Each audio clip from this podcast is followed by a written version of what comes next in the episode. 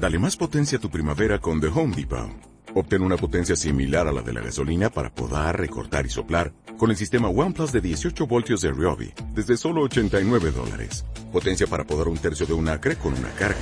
Potencia para recortar el césped que dura hasta dos horas. Y fuerza de soplado de 110 millas por hora. Todo con una batería intercambiable.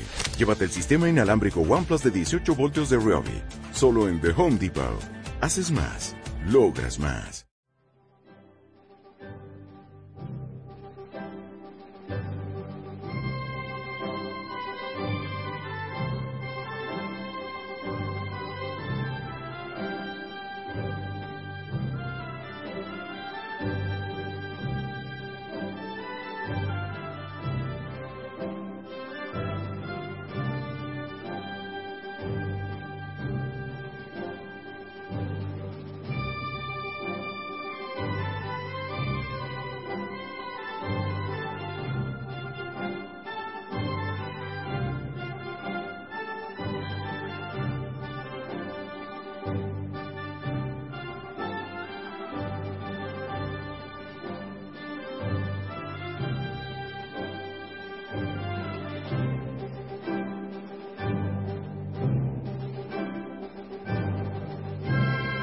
¿Qué tal, queridos oyentes? ¿Cómo estáis? Es sábado 25 de enero de 2014 y vamos a comenzar un nuevo programa de Radio Libertad Constituyente. Estoy aquí con don Antonio, que nos va a dar el parte meteorológico que hoy es muy agradable, don Antonio. Sí, porque me duele también menos la pierna, así y es un día maravilloso. Y continúo la estabilidad de mi pierna. Vamos a ver si continúo, que ya estoy decidido a hacerme las una gammagrafía para ver, dar pistas al cirujano a ver si es operable. Desde luego lo que estoy seguro es que no es del hueso. Esto tiene que ser cuando me caí por la escalera, creo que por mi edad ha sido muy difícil que se restablezca y que los efectos han sido muy duraderos, que tiene que haber rupturas de fibras o rupturas musculares o distensiones muy profundas que tardan muchísimo en, porque si no no se comprende el dolor tan intenso cuando, cuando se me quita y por tanto se no de hueso. Bien, de acuerdo, vamos. Pues vamos a comenzar, don Antonio. A ver qué noticias seleccionas hoy. Con lo que está sucediendo en Argentina, con Bien. la crisis del peso argentino. Sí. Nos dice la portada del diario El Mundo. El derrumbe del peso argentino arrastra a la bolsa española. A partir del lunes, nos dice las páginas interiores del diario El Mundo, los argentinos podrán comprar dólares en proporción de su renta y los impuestos del 35% aplicados a las operaciones de divisas se reducirán al 20%. El dólar oficial y el dólar blue, que es el dólar que se compra en, en el mercado negro, ha llegado a una diferencia muy grande. El, el dólar oficial, la tasa oficial, el precio al que oficialmente dice El cambio oficial. el cambio oficial es 7,9. Sin embargo, los argentinos están dispuestos a pagar 13 pesos doble. por cada dólar. Lo que ha sucedido es que el peso argentino ha caído un 14% y el gobierno argentino no es capaz de seguir sosteniendo el precio de su moneda, el precio del peso, con las reservas que tiene el gobierno argentino de dólares. Es decir, no puede seguir comprando pesos con sus dólares para mantener artificialmente alto el precio de su moneda. Esto ha provocado que eh, cayese el precio del peso argentino y que el gobierno decrete la medida que acabo de leer, y es que a partir del lunes los argentinos podrán comprar dólares libremente. Bueno, libremente. Legalmente. le- con ciertas restricciones, pero esas restricciones han disminuido con respecto a lo que había antes y el objetivo de- del gobierno del ministro del ministro de economía que es este chico que tiene cara de niño que tiene 40 años pero parece mucho más joven es que la diferencia entre el la tasa oficial de la moneda sea más parecida a la que se paga en el mercado negro. Don Antonio, ¿qué comentario tiene? Sí, eh, todos conocen mi prudencia cuando hablo de asuntos que yo no domino intelectual, cultural e históricamente. No se trata de que para mí sea una desconocida la economía. He estudiado mucho, mucho, muchos libros de los genios económicos, los conozco todos y los he estudiado todos. Pero en asuntos tan concretos como la política económica y sobre todo en asuntos tan concretos como los problemas que causa la inflación y la devaluación de las monedas, son tan complejos en el mundo actual y están tan relacionados unos países con otros a causa de la intercomunicación de los mercados que no oso aventurar las consecuencias que tiene lo que sucede en Argentina. Sí sé que en España lo que ha sucedido en Argentina tiene mayor repercusión que en otros países del mundo porque las grandes empresas españolas están muy expuestas al riesgo, a la devaluación, a la pérdida de valor de la moneda argentina, del peso. Pero, y además de eso, también existe una tradición de influencia recíproca de Argentina en España y de España en Argentina, como sucede en realidad con todos los países de América del Sur. Pero esto explica que lo que, ha, que primero el fracaso absoluto de la señora Kirchner, que yo no olvidaré nunca a nadie quién es, es una antigua peronista, luego montonera, luego peronista. Luego una persona completamente ignorante, aventurera, entregada en manos de quién, de, los chulos y los tiranos del Estado. Argentina me da mucha pena porque es una nación que tiene una larga historia de unión con España. España siempre ha tenido predilección en el pueblo, hablo, por tres países de Sudamérica, Cuba, México y Argentina.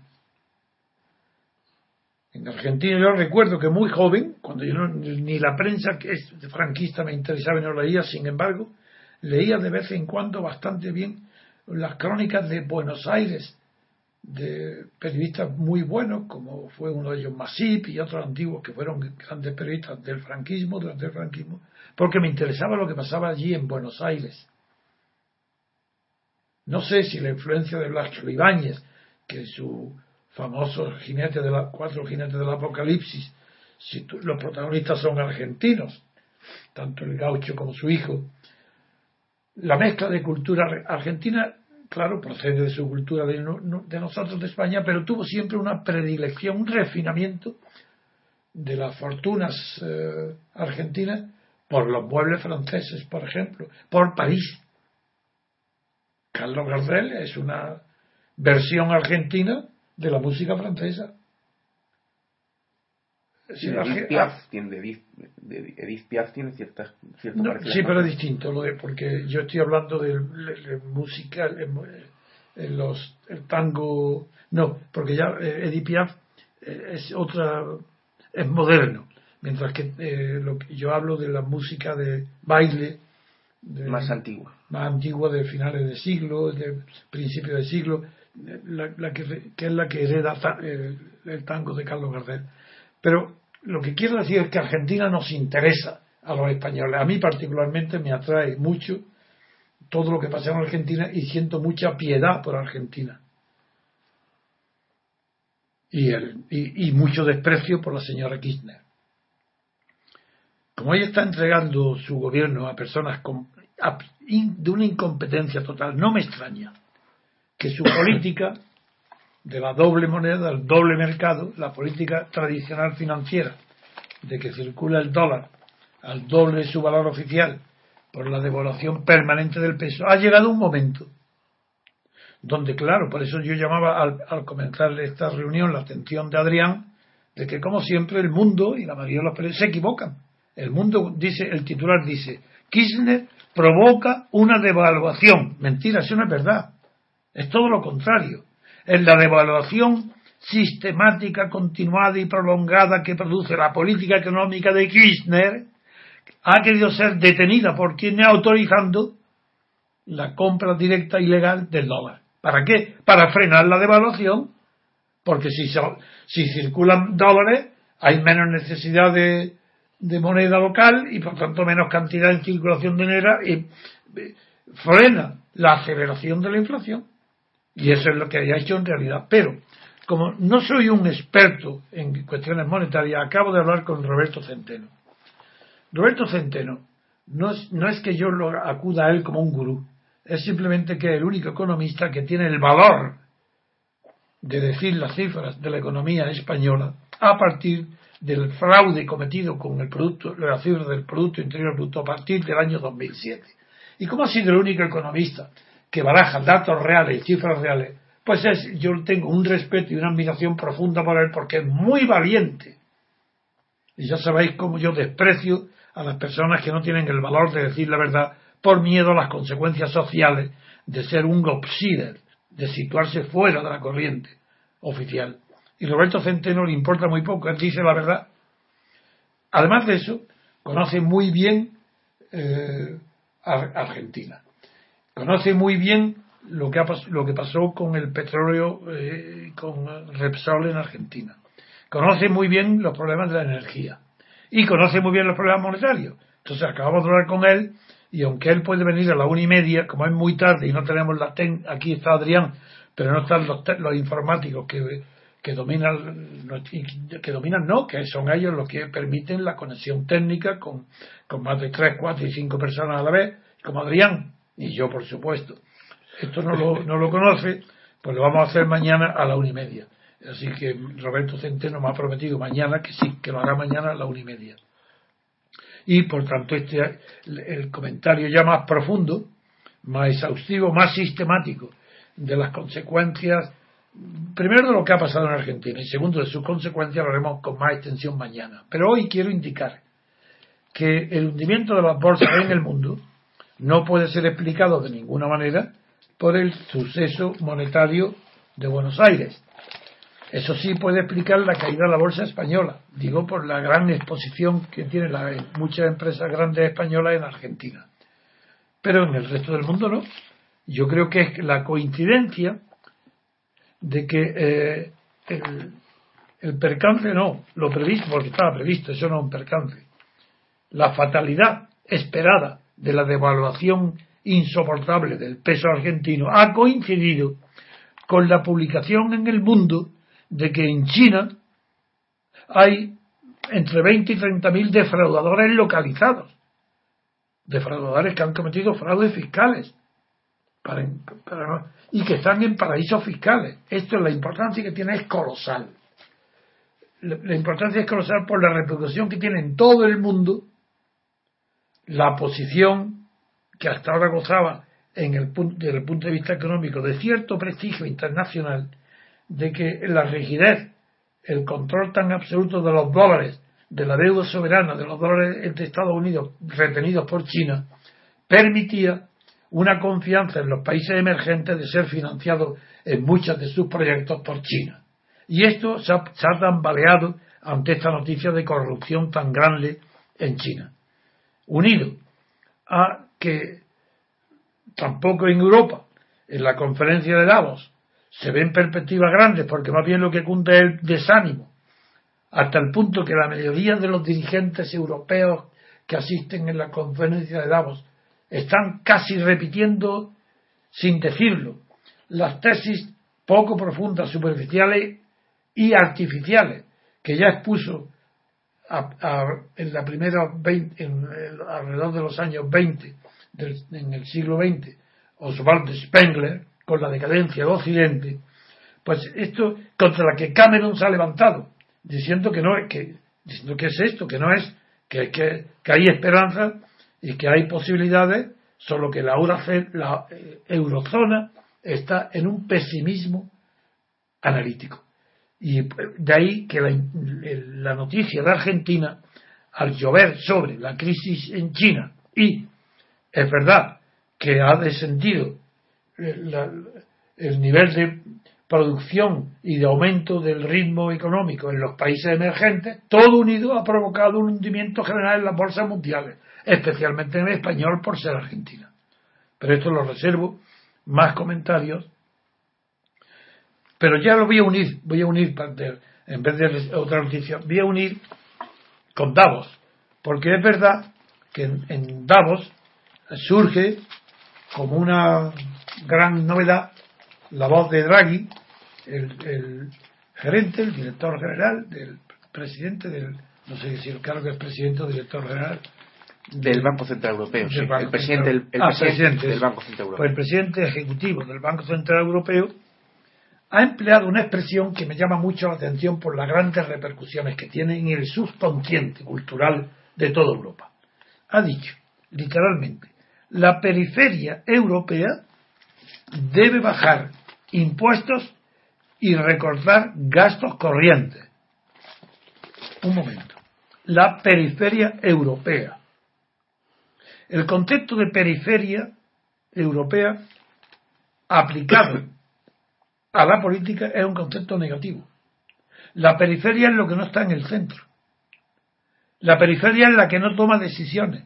La periferia es la que sufre las consecuencias de depender de un centro que no es ella. Eso implica la palabra periferia en el inconsciente del lenguaje aplicado a la política. En primer lugar, ¿acaso es que los países, Alemania, por poner el ejemplo del país central, ¿acaso Alemania, que no es periferia, no está obligada también a bajar impuestos y recortar gastos corrientes? Pero si ahora estamos viendo que Alemania está en, la banca alemana siempre ha estado en un, en un trance de poder entrar en quiebra, los grandes bancos alemanes. Y por las deudas con España, con Grecia y con Italia, con lo que sea. Pero ¿qué es eso de la periferia? La, eh, hablar eh, de la periferia en política tiene poco sentido. En primer lugar, ¿qué es la periferia? Cuando Atenas era el centro del mundo conocido, el centro eh, era el Mediterráneo y era Atenas. Cuando Roma hace su imperio romano, el centro es el Mediterráneo, es Roma, y la periferia es Alemania. Cuando España es el imperio del mundo, es la periferia, España es el centro del mundo. Igual pasa con Inglaterra. El concepto de periferia es un concepto relativo al centro del poder. Y si hablamos del mundo, allí donde se concentra el poder del mundo, lo demás es periferia. O está alrededor de la periferia. Claro, que no sea políticamente, no se ha desarrollado, al menos yo no conozco, ninguna obra parecida a las que en filosofía eh, se han hecho para describir lo que se llama peri, lo que en el lenguaje de Ferreter Mora denominó perifilosofía,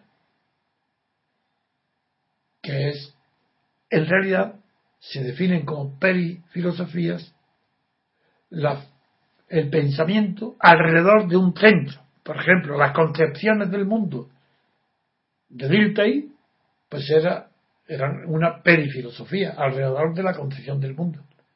Pero Jasper, que hace lo mismo con la psicología, también es, la psicología era el centro de la concepción del mundo y sobre todo del pensamiento individual.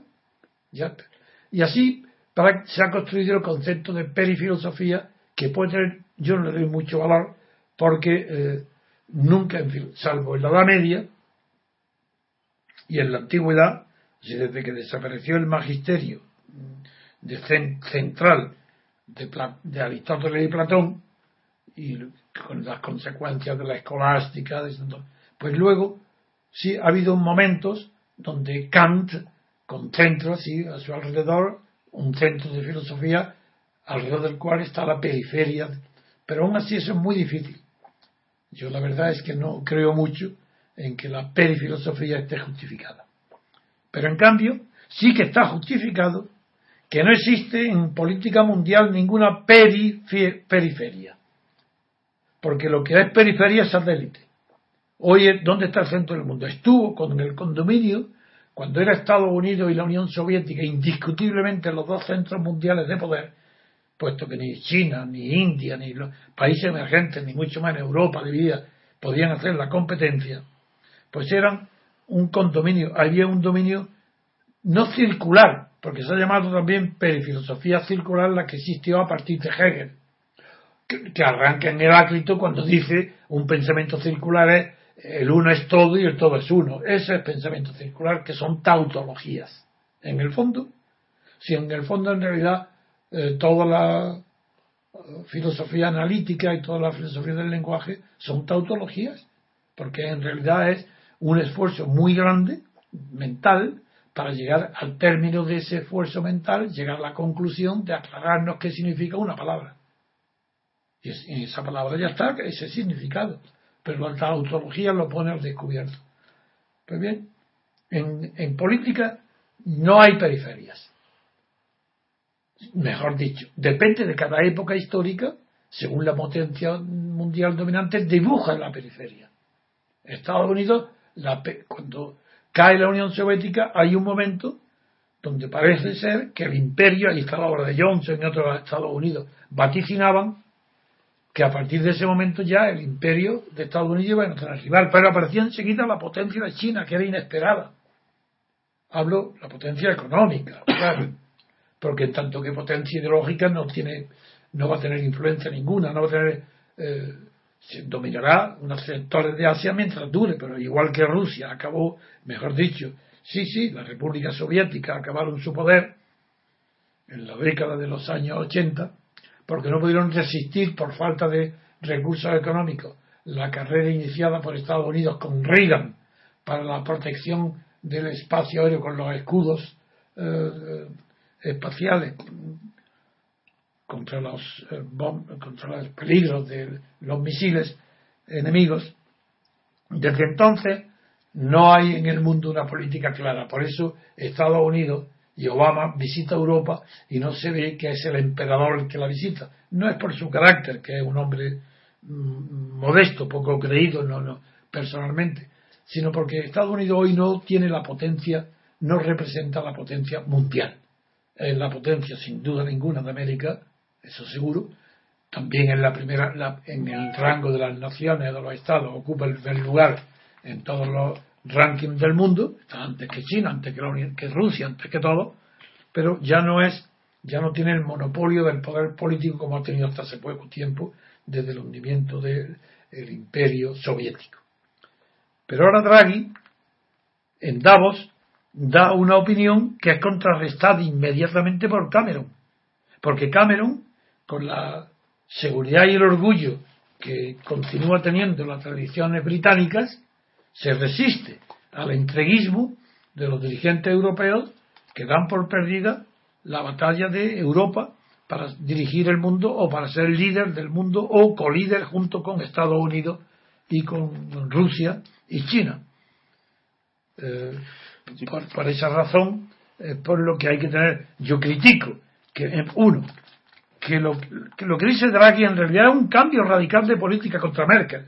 Porque, ¿qué dicen? Bajar los impuestos y recortar y, y, quitar los gastos corrientes, suprimir gastos. Pero si eso es, eso es lo que está haciendo España ahora a la fuerza. Menos reducir Menos impuestos. reducir impuestos. Y empieza reduciendo impuestos hoy con la noticia de que ha bajado al 10% la, el IVA sobre la venta de obras de arte.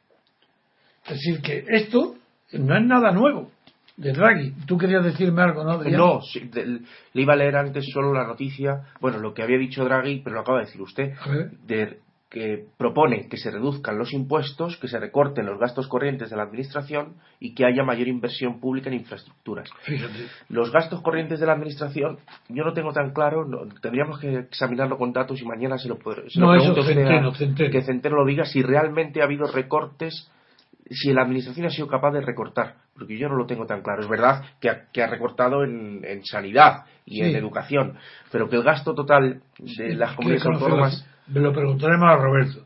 En cualquier caso, lo que yo estoy destacando es que la crisis de el mundo, yo no creo que haya todavía una globalización de la economía, que hay una tendencia del mercado a ser global, eso es evidente eso no es ahora, desde que, desde que nace un mercado tiende la globalización, tiende a expandirse y, y dada la naturaleza de la velocidad con la que se hacen hoy las transacciones financieras y comerciales por los medios de comunicación de Internet y, demás, que permiten una rapidez inconcebible en la época de la comunicación a caballo, diligencia, o incluso en la época ya de las comunicaciones por teléfono y por radio. Es que hoy es que es la velocidad es infinita.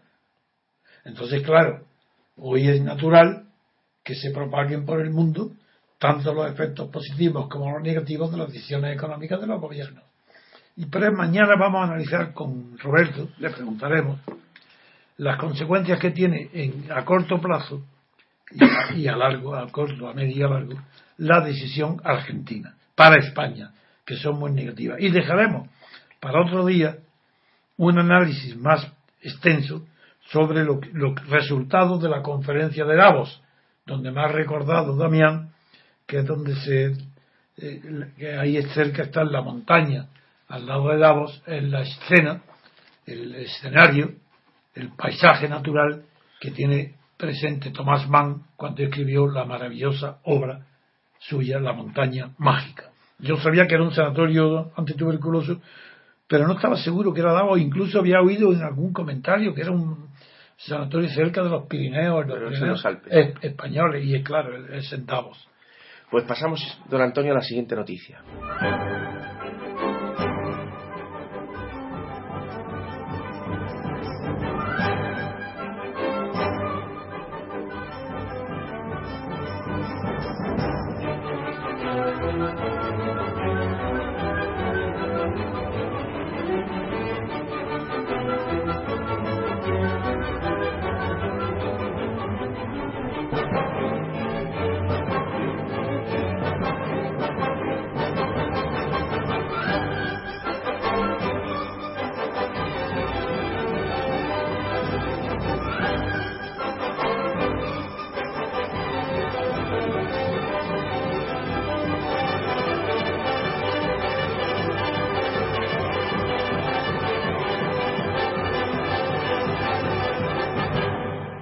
La siguiente noticia que vamos a tratar es de internacional y la vamos a leer del diario El País.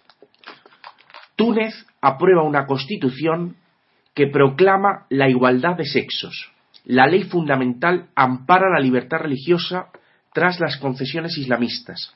La nueva constitución tunecina y su preámbulo, nos dice el diario El País, están salpicadas de referencias a la religión, pero esto es solo el preámbulo, porque después nos cuenta el diario El País que eh, dice que Túnez es un Estado libre, independiente y soberano. Dice la Constitución. Dice la Constitución, sí. No el país.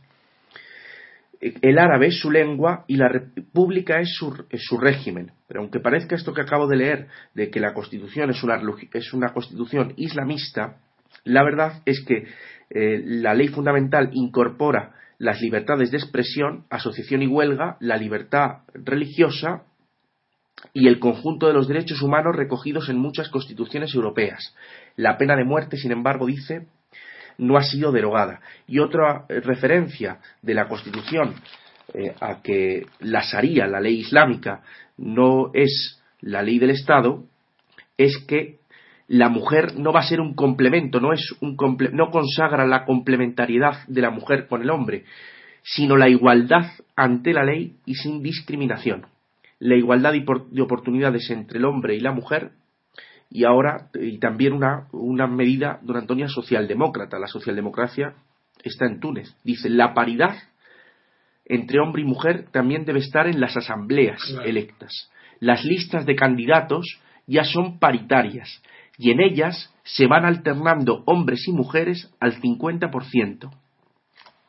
Sí, la cuota femenina lo que ha sucedido hay que recordar que en Túnez gobierna eh, en, en nada, no, ¿cómo lo digo? Lo digo mal, don Antonio. en, en, en, eh, Ada. En Ada. En Ada. Sí. Que tiene la mayoría relativa. Y los laicos están en la oposición. Sí, que es un heredero del Destour, del, del antiguo partido que fue el fundador de la independencia de Túnez. Y ha habido, la constitución es una constitución, dirían en España, de consenso entre los islamistas y los laicos. Sí. Don Antonio, eh, ¿cuál es su comentario? Bueno, no se puede.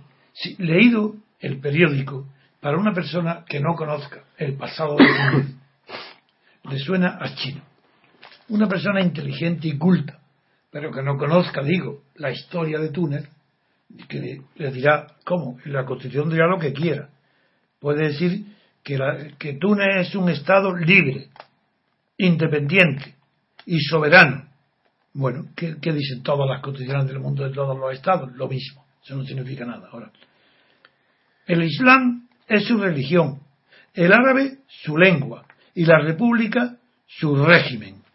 Ya he dicho yo mil veces que las constituciones no deben de, no deben de contener definiciones, sino normas. Y aquí no hay ninguna norma, es una descripción de lo que hay. Y eso no debe ser materia constitucional. Pero en fin, vamos a comenzar por el principio.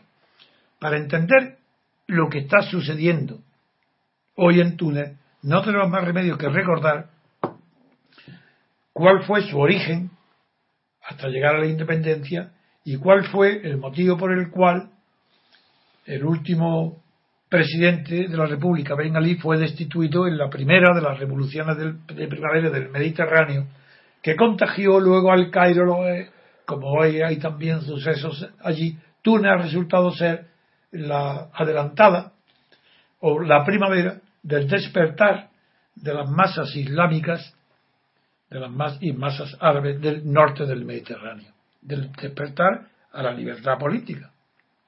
Pues bien, yo estudié muchísimo durante el tiempo aquel, porque era eh, durante los años 50, todo el proceso que condujo a la independencia de Túnez. Porque Bourguiba fue un hombre singular, de mucha personalidad, que estudió, fue abogado en París, estudió en Francia y tenía una cultura puramente francesa, un hombre inteligente y culto.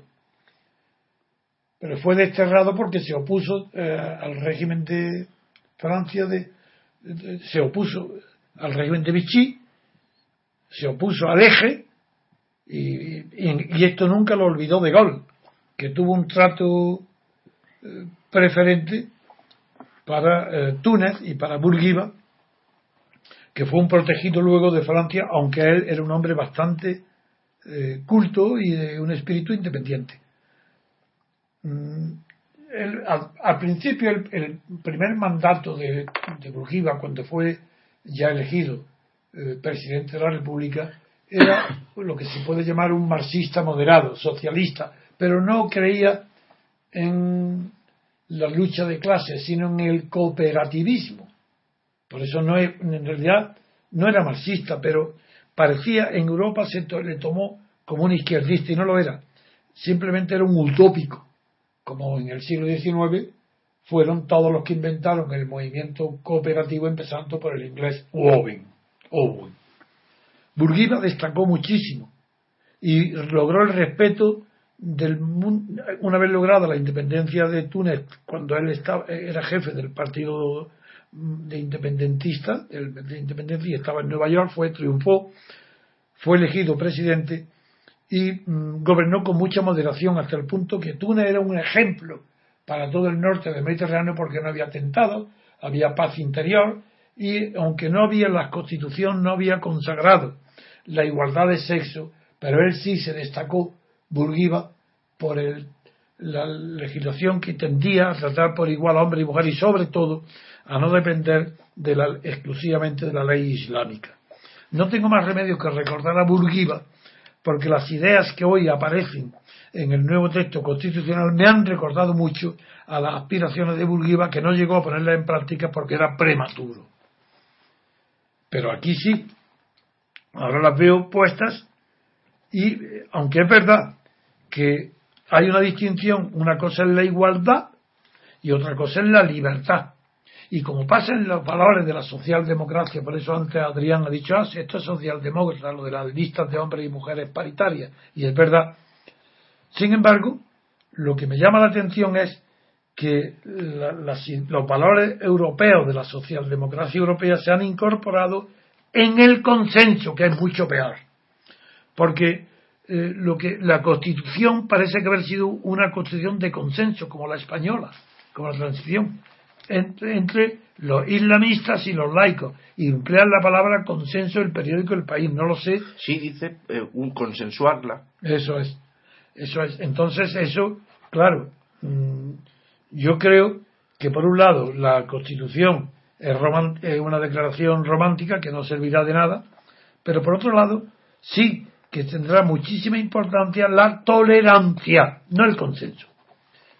Porque consenso no puede haber entre fuerzas desiguales. Lo que hay es una rendición a la fuerza dominante, que a cambio de la rendición política del laicismo acepta ser tolerante y no poner a la Sharia islámica como ley principal o única o como única fuente del derecho islámico en Túnez. Y esto es lo que sí me llama la atención y lo que más me gusta, que la Sharia islámica ya no será, según la constitución nueva, la principal fuente del derecho. Si yo quería corregir una cosa sobre Antonio Dicho, que consagra la libertad religiosa y no dice el periódico que reconoce derechos eh, sobre la religión, pero no que la Constitución consagre la libertad Exactamente. Habrá, habrá que ver el texto constitucional en su momento. Desde luego, lo que sí es seguro es, uno, esta, esta aparente revolución de Túnez, esta apertura de Túnez a la modernidad política, tratando de aproximar la igualdad de hombres y mujeres y la libertad religiosa, tiene el antecedente de Burguiba. Burguiba es el primer presidente de la República, el que sienta las bases de la paz en, interior en Túnez. Y aunque no llegó a tanto, con su sucesor Ben Ali, si hay que recordar, continuó su política y fue derrocado por los islamistas. Del mismo modo que todo el mundo recuerda que en Argelia, cuando se hubo en los años 70, no me acuerdo, 80, hubo unas elecciones bien eh, libres y ganaron los islamistas y todo Occidente, empezando por Estados Unidos, Europa, Francia, toda Europa, era, estaba de acuerdo en que se anularan las elecciones porque habían ganado los islamistas. Como en Egipto ahora ha pasado. Igual, igual, igual, igual, igual. Y yo recuerdo que yo me rebelé en España y me encontraba solo.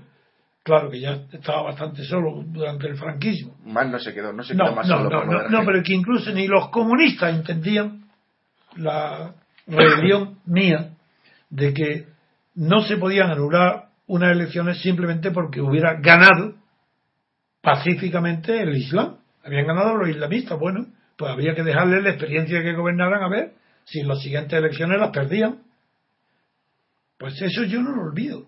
Entonces hoy lo que pasa en el Cairo está directamente vinculado a lo que, a lo que pasó en Argelia y que luego se anuló. Pues en el Cairo, en Egipto, ¿qué ha pasado? Lo mismo. Que ganaron los islamistas después de Mubarak y que el ejército ha dado un golpe de Estado para anular el triunfo de los islamistas y ahora ha hecho una constitución que está votada por un tercio de la población, nada más. Quien acude a, aprobar la constitución es un tercio de la población. Igual que pasó antes con los islamistas también. Es un tercio de la población la que está enfrentada.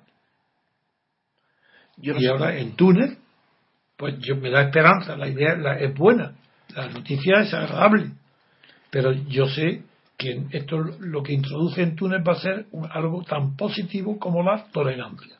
Ya he dicho muchas veces que la tolerancia no es un valor democrático, pero es un valor de civilización. Erasmo es un hombre civilizado. Y toda, toda la guerra, la, guerra de religión terminaron con la tolerancia.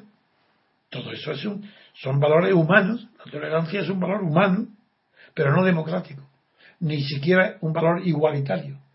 Porque la tolerancia presupone siempre un tolerante y un tolerado. Y eso es desigual. Yo no, yo no soy tolerante, ni estoy a favor de la tolerancia. Porque, porque parto del principio que el valor moral primero de la democracia en el trato entre personas es el respeto. ¿Qué es lo que produce la igualdad? La igualdad entre personas produce respeto, pero no tolerancia. La tolerancia es propio de países que aún no han alcanzado la madurez moral y que consideran que los gobernantes tienen una mayor capacidad para gobernar que los gobernados y que por eso introducen la tolerancia porque siempre hay un partido mayoritario que es el que ha dominado el poder y tolera a los partidos o grupos minoritarios en Túnez es una inmensa ventaja, inmensa, que, triunfe la tolerancia de los poderosos, pero reconociendo y sabiendo que la, meter ahí las listas de mujeres para que tengan a la par con los hombres, pues es una tontería, es falso, es mentira, eso es una comedia, porque, porque jamás la educación de la mujer en Túnez hoy no puede proporcionar el mismo número que hombres para ocupar puestos de mando. Eso es imposible. En consecuencia, las listas paritarias son una hipocresía. Pero, entiende, implica una tendencia, y eso no está mal, dado que la mujer ha sido despreciada en, normalmente por la cultura islámica, pues es una revolución simplemente que sea tolerada hoy. La tolerancia, defiende en Túnez la tolerancia y la condena en España. ¿Pero por qué? Porque conozco que la religión musulmana trata a la mujer de una manera discriminada e inferior al hombre. En cambio, para la religión católica no, en teoría el dogma es lo mismo, el hombre y la mujer son seres iguales, son personas iguales. Aunque las costumbres luego de la iglesia hagan que la mujer esté excluida, por ejemplo, del sacerdocio, pues ya, ya está la discriminación. Y que el varón tiene siempre una preeminencia en la religión católica desde, los libros bíblicos. En fin, es una buena noticia que yo celebro que Túnez encuentre una senda constitucional y pacífica que es la que tratará ahora de seguir el Cairo, pero con una diferencia, que en el Cairo quien tiene el poder son los militares. Eso yo le quería preguntar, don Antonio, porque en Túnez se han quedado solos, prácticamente los islamistas solo gobiernan en Túnez. La primavera árabe ha fracasado y eh, no ha conseguido. Eh, no ha conseguido. No, pero ahora es como una segunda primavera, lo que dicen hoy. porque en, Túnez, en, Túnez, comenzó la primavera árabe y ahora se han conseguido, pero lo que yo quiero. Bueno, pues será el otoño, pero en fin, no hay yo le quiero preguntar si cree usted que eh, la debilidad de los islamistas en Egipto, que están, están fuera de juego, y la debilidad también en Siria de los islamistas, que están, también fuera, de, juego. hace que los islamistas de Túnez hayan buscado el consenso con los Puede ser, eso es una hipótesis. Puede ser que la relación de fuerza internacional en el norte del Mediterráneo y en Siria en el norte, y, en y en la parte oriental de Siria, puede ser que haya influido pero yo no veo que haya una relación directa, porque no hay una organización islámica mediterránea, ni de los países árabes. El, problema de los árabes es más romántico, porque cuando se habla de nación árabe, no se refieren a las poblaciones árabes dentro de un territorio, sino que es un concepto étnico de nación. Le llaman la nación árabe como si dijera la nación gitana, aunque estén desperdigados por el mundo. Es un concepto subjetivo de nación cuando se habla de nación árabe. Yo no creo que, que sea consecuencia de ninguna organización internacional, sino que la tradición en Túnez de Burguiba está ahora sacando sus mejores frutos. Y yo lo que veo aquí es la línea de Burguiba que siguió Bengalí, pero que es Burguiba el introductor de los valores laicos en Túnez. Túnez siempre fue respetada en Francia, después de la independencia más que con Argelia, sabemos que fue dramático. Su independencia fue una guerra costosísima, que dio el poder al final de la guerra de Gol. Para poner, pero Túnez siempre fue considerada como un ejemplo de descolonización, puesto que había ganado, eh, primero incluso hubo unos meses que fue monarquía, pero el fracaso de la monarquía hizo proclamar la república y el primer presidente de la república fue Burguiba. Don Antonio, y le quiero leer también esto porque es curioso. El jefe del Estado, o sea, la, Constitución de Túnez, de la que estamos hablando, proclama que el jefe del Estado debe ser elegido por sufragio universal, pero debe ser musulmán. Y eh, por otro lado hemos leído, claro, es que no sabemos, no conocemos la Constitución, pero eh, el periódico nos da pistas. Por un lado nos habla de listas, con lo cual proporcional. Eh, el sistema será proporcional. Y por otro, pues hay un jefe del Estado que debe ser elegido por sufragio universal y que debe ser musulmán. Muy bien, eso sí que merece un comentario. En la hipótesis de que la Constitución de Túnez sea tal como tú deduces con razón de lo que dice el periódico, por un lado, listas de para las elecciones, en cuyo caso el sistema es proporcional, donde quien manda y quien está representado no es el pueblo ni los votantes, sino los partidos políticos, y por otro lado, que el jefe del Estado sea elegido por sufragio directo. ¿No dice eso? Dice sufragio universal, sí. Sí, sí, sufragio directo de los ciudadanos. Eso, de ser así, es muy inteligente para un país que no puede ser completamente democrático, pero se quiere aproximar Sería muy inteligente, pero sería una manera de introducir en Túnez una dictadura democrática. Es decir, si se elige el presidente de la República por sufragio universal y directo, está elegido directamente. Por tanto, ahí hay democracia en esa elección por mayoría absoluta, supongo que será a la fuerza. Pero en ese caso, se enfrenta con un parlamento que no tiene fuerza ninguna, porque está designado por los partidos. Entonces, la consecuencia no tiene fuerza ninguna en el Parlamento porque son los que mandan, son los, aparatos de los partidos, que, los que han hecho las listas electorales. En ese caso, como la incógnita, el misterio está quién organiza las elecciones presidenciales. Si los partidos se tienen que poner de acuerdo para elegir un candidato, aparece el consenso, la socialdemocracia y la mentira. Sin ver la Constitución es muy difícil, pero señalo que el, dato que das tú es correcto. Si habla de listas es porque el sistema es proporcional y si habla de sujeto directo es porque la elección es universal. Pero puede haber, para que no haya una contradicción, tienen que los partidos ponerse de acuerdo por consenso en quién proponer como candidato al presidente de la República, en cuyo caso todo sería falso hay una pista más que nos dan y es que también habrá primer ministro, como en Francia, dice el periódico. Ah, ya está. Entonces es muy posible que ese primer ministro tenga que ser sí, eso me da por el Eso me da miedo también una orientación. Túnez, Túnez ha sido tradicional la influencia política directa de Francia, a diferencia de Argelia. En Argelia, como fue una ruptura, también lo hubo en Túnez, pero fue, no, fue incruenta. Pero como la Argelia fue una ruptura cruenta, la influencia política de Francia fue nula. En cambio, en Túnez, la influencia de Francia ha sido permanente. Y como De Gaulle hizo una constitución que tiene bastante prestigio en Túnez, es, es fácil que quieran imitarlo.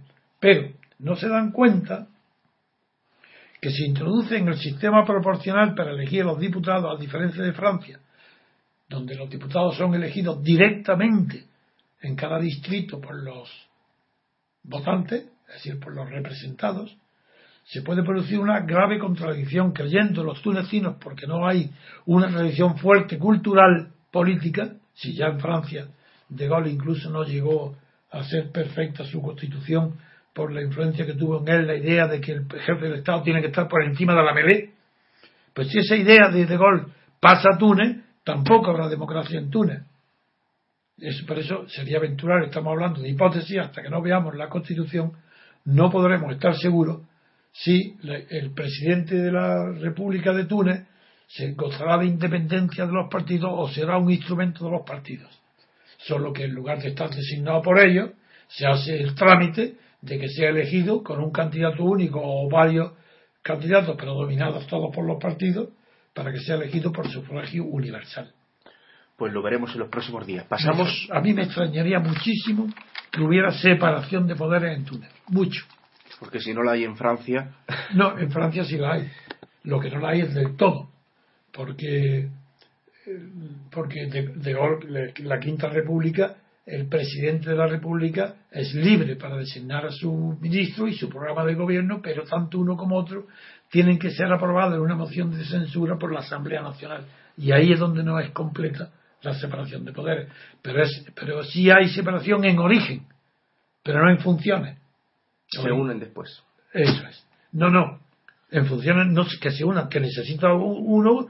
los diputados tienen que dar consentimiento, su consentimiento no es como en Estados Unidos, que la separación es radical. Obama no ha sometido su triunfo de presidente ni la elección de sus ministros, no lo somete a la Cámara de Representantes ni al Senado para que lo aprueben. En cambio, en Francia, sí. Esa es la diferencia. Pues pasamos, don Antonio, a otra noticia.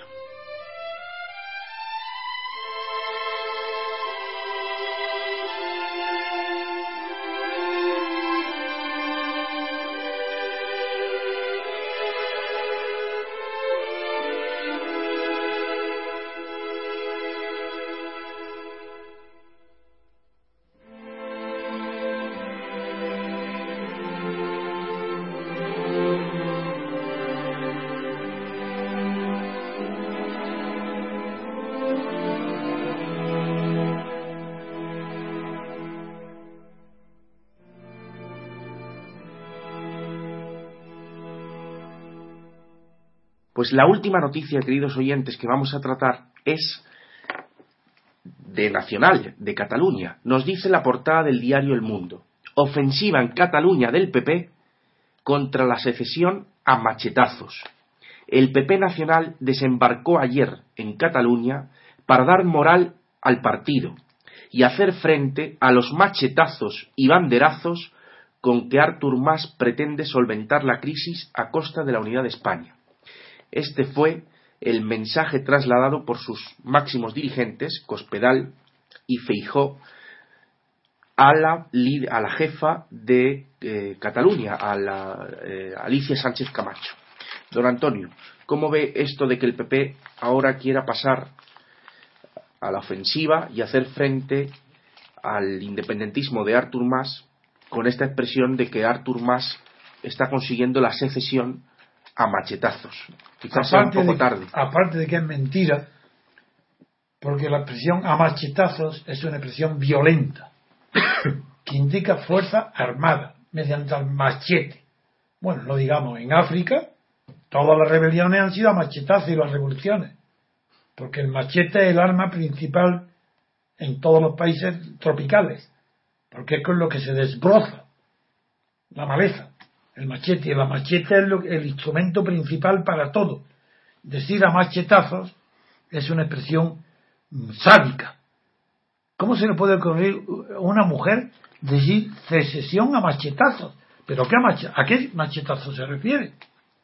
A las leyes que ha aprobado la Generalitat y el Parlamento sobre eh, la independencia, sobre el derecho de autodeterminación primero, sobre el estatuto después, ahora sobre el derecho a decidir, esos son amachetazos. Pero si son leyes, es palabra, es papel. Esto no es derecho. Es que no hay derecho que una, una mujer, sobre todo, tenga la falta de delicadeza, la falta de sensibilidad de ni siquiera conocer el lenguaje, lo que significa. Y en el lenguaje simbólico, a machetazos implica lucha armada. Y eso no es verdad y no tiene derecho ni ella ni nadie del PP a utilizar esos términos. En segundo lugar, en cuanto a la ofensiva que dice el mundo, y es verdad que allí se trasladan ahora ya, se ha puesto de moda, trasladar a Cataluña las sesiones de, televisión, Tele1 están tan acomplejados por el movimiento, el movimiento independentista de Cataluña, por el separatismo, que todos los periódicos, los eh, conferenciantes, las, televisiones quieren hacer sesiones en Barcelona. ¿Para qué? Por cobardía. ¿Por qué? ¿Qué queréis? ¿Adular más todavía a los catalanes? ¿Por qué razón? ¿A los separatistas? ¿Pero qué es esto? No, esto es horror. Además, eh, quiero decir que la ofensiva en Cataluña del PP es demagógica. ¿Por qué es inútil? ¿Por qué es inútil? Porque es tardía. Pero ¿cómo se ocurre hacer una ofensiva en Cataluña cuando ya ha sido no solo aprobado en el Parlamento catalán una ley catalana pidiendo, pidiendo al Parlamento español que le delegue la facultad de convocar el referéndum de independencia? Pero ¿cómo no os dais cuenta de que todo esto ha llegado con tanto retraso que surge como una evidencia el refrán español tan profundo, tan antiguo y tan descriptivo, a buenas horas, mangas verdes. Pero cómo, qué, pero qué, ¿sabéis acaso lo que significa ese refrán? Pues yo lo recordaré. Durante el reinado de los reyes católicos se creó esa expresión. Y es que los guardias municipales, los que tenían encargado del orden, que tenían, iban uniformados con mangas verdes, llegaban indefectiblemente tarde a todos los tumultos que iban a sofocar. Como llegaban tarde, claro, se creó la expresión a buenas horas, mangas verdes. ¿A qué vienen ahora? Si ya es tarde, hombre. Eso haberlo hecho al, principio, antes de que se lanzaran el eslogan de España nos roba, esta, tal, nada. Esto, a buenas horas, mangas verdes. Eso es lo que habéis hecho vosotros. Es decir, cuando ya está todo el pescado repartido y vendido, cuando no hay nada que vender porque ya eh, hay casi un 50% de catalanes que partidarios de la independencia o de la separación, ahí vais ahora a qué? ¿A hablar? ¿A decir que os dan machetazos? ¿Pero qué es esto? Esta señora Cospedal carece de sensibilidad. ¿Cómo puede decir machetazos? Y segundo, ¿cómo ahora? Pero si es lo que hay que... Pero si es que, ¿sabéis lo que habéis comentado? Si ya he comentado aquí y no se entera o no se quiere enterar la señora Cospedal, es que Arturo Más ha cometido un gravísimo delito castigado y previsto en el Código Penal, que es la provocación al delito de sedición. Y ese provocación no ya, ya no está solo, porque ya ha metido dentro de ese delito de provocación a la sedición, ha metido a los ayuntamientos de Barcelona, para que le dé el instrumento del padrón, para que se convierta en cooperador necesario un delito, que le dé el empadronamiento para preparar el referéndum sobre el derecho a decidir de Cataluña, es decir, la autodeterminación, es decir, la independencia de Cataluña, la separación de Cataluña sobre el resto de España. Y ahora llegáis vosotros a dar conferencias, a combatir eso con qué? ¿Con machetazos acaso? ¿Dónde están vuestros machetes? Si vuestro jefe Rajoy está acobardado, hundido, si no sabe ni hablar siquiera. Sí, claro. Mucho obedecer las órdenes de los alemanes de Merkel para modificar la constitución, para que ahora los bancos centrales hablen bien y todo hablen Rajoy, que está en la buena dirección.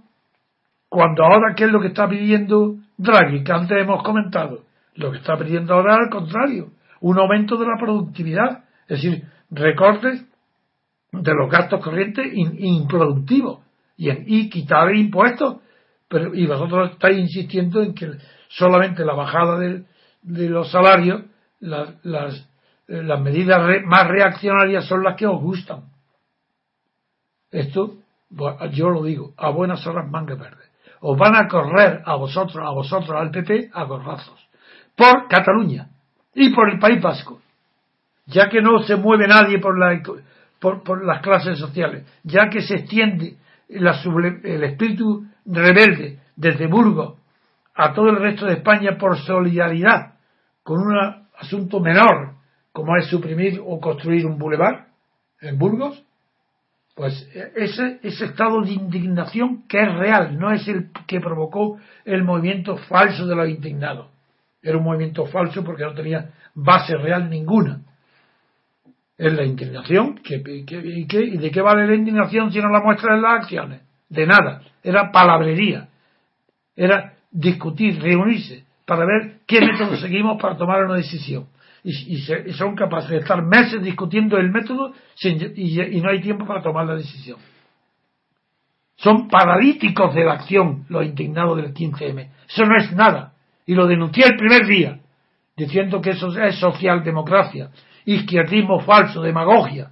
Pero claro, hay tantos millones de personas inocentes en España que después de Franco creyeron en los partidos políticos que votaron y continúan votando creyendo que de ahí hay algo honrado honesto, que creyeron que el 15M era algo nuevo y fresco, joven, cuando es lo más viejo que hay ya en la política, porque no hay más que conocer la historia para conocer que movimientos del 15M han existido siempre y que siempre han fracasado, porque no tienen ni programa, ni acción, ni líderes, ni jefes, no tienen nada, nada más que la palabra, la protesta pero una palabra de protesta ignorante.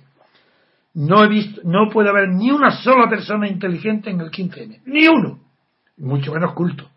Pero es que ni inteligente, porque una persona inteligente sabe que de ahí no se va a ningún lado. Con la palabra, en la calle, y pedir la palabra y sentarse todo a aplaudirse. ¿Pero esto qué es? ¿Qué tiene que ver eso con la rebelión de mayo francés? Cero. La juventud de mayo del 68 en Francia se rebeló pero ahí había planes concretos de acción. Se sabía, no iba a triunfar como movimiento político que cambiara el sistema, eso no. Pero que era capaz de derrocar al gobierno, desde luego. La prueba es que hasta De Gaulle, un genio, una figura tan grandiosa como De Gaulle, tuvo que dimitir. Y dimitió porque se quedó al aire, se quedó sin protección ante el movimiento juvenil. Incluso fue en secreto a consultar con los generales, con el general Mossy, que estaba en Bélgica, por si era necesaria la intervención del ejército. Y cuando vio que todo esto era imposible, dimitió. ¿Y cómo se resolvió el tema de la rebelión de los jóvenes del 68?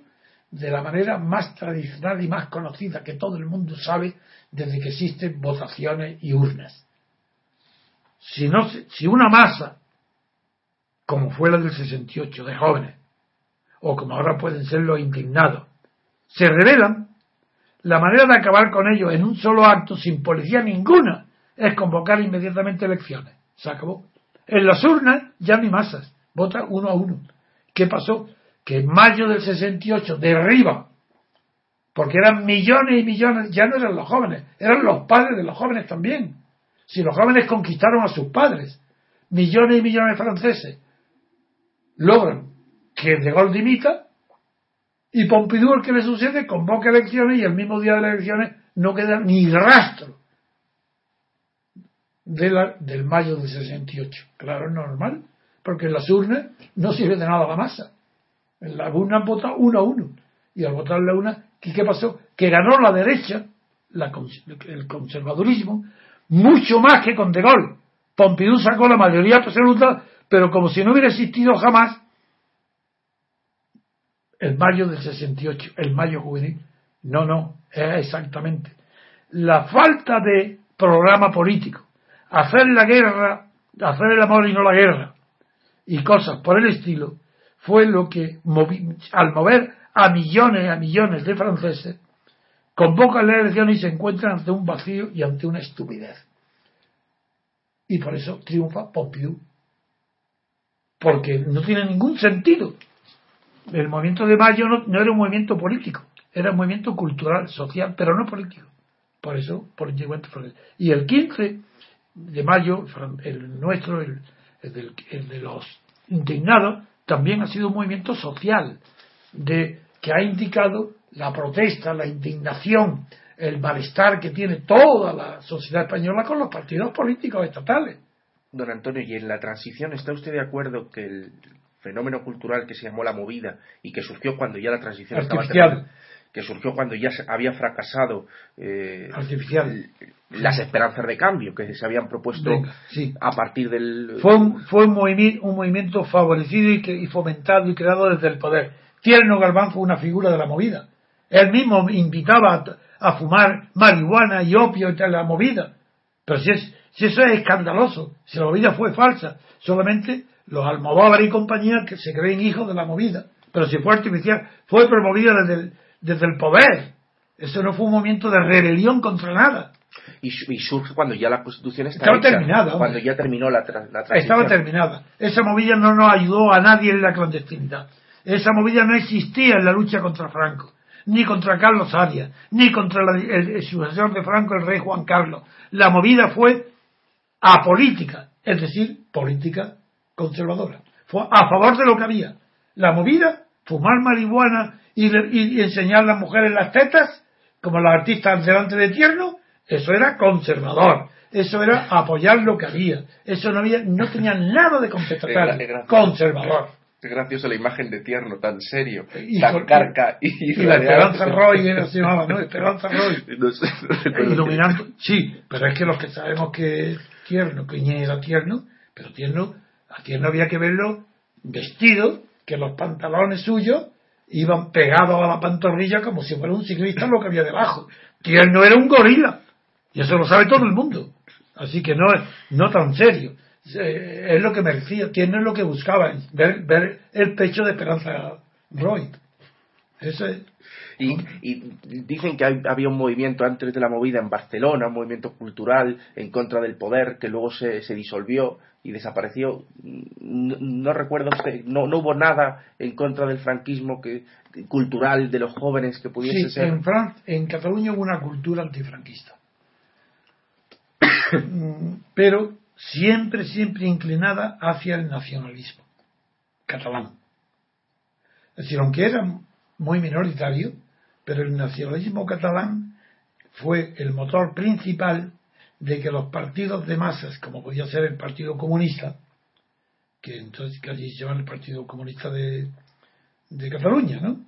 que estaba dirigido por un médico muy inteligente, que era Antonio Gutiérrez, esos cometieron la traición a la doctrina marxista y comunista de hacerse catalanistas, separatistas, olvidando los eslogan principales del marxismo y de Lenin, que la clase obrera no está, su destino no es crear naciones ni estados, sino revoluciones para derogar la burguesía. Y ellos, y este partido comunista en Cataluña se hizo catalanista, se hizo separatista. Y la cultura, como era generalmente de la izquierda promovida por ellos, también tenía ese tinte siempre catalanista, nacionalista y separatista. Es decir, que tampoco yo pude seguirla. Claro que la conocí. Y cuando iba a Barcelona los veía y me entrevistaba con ellos.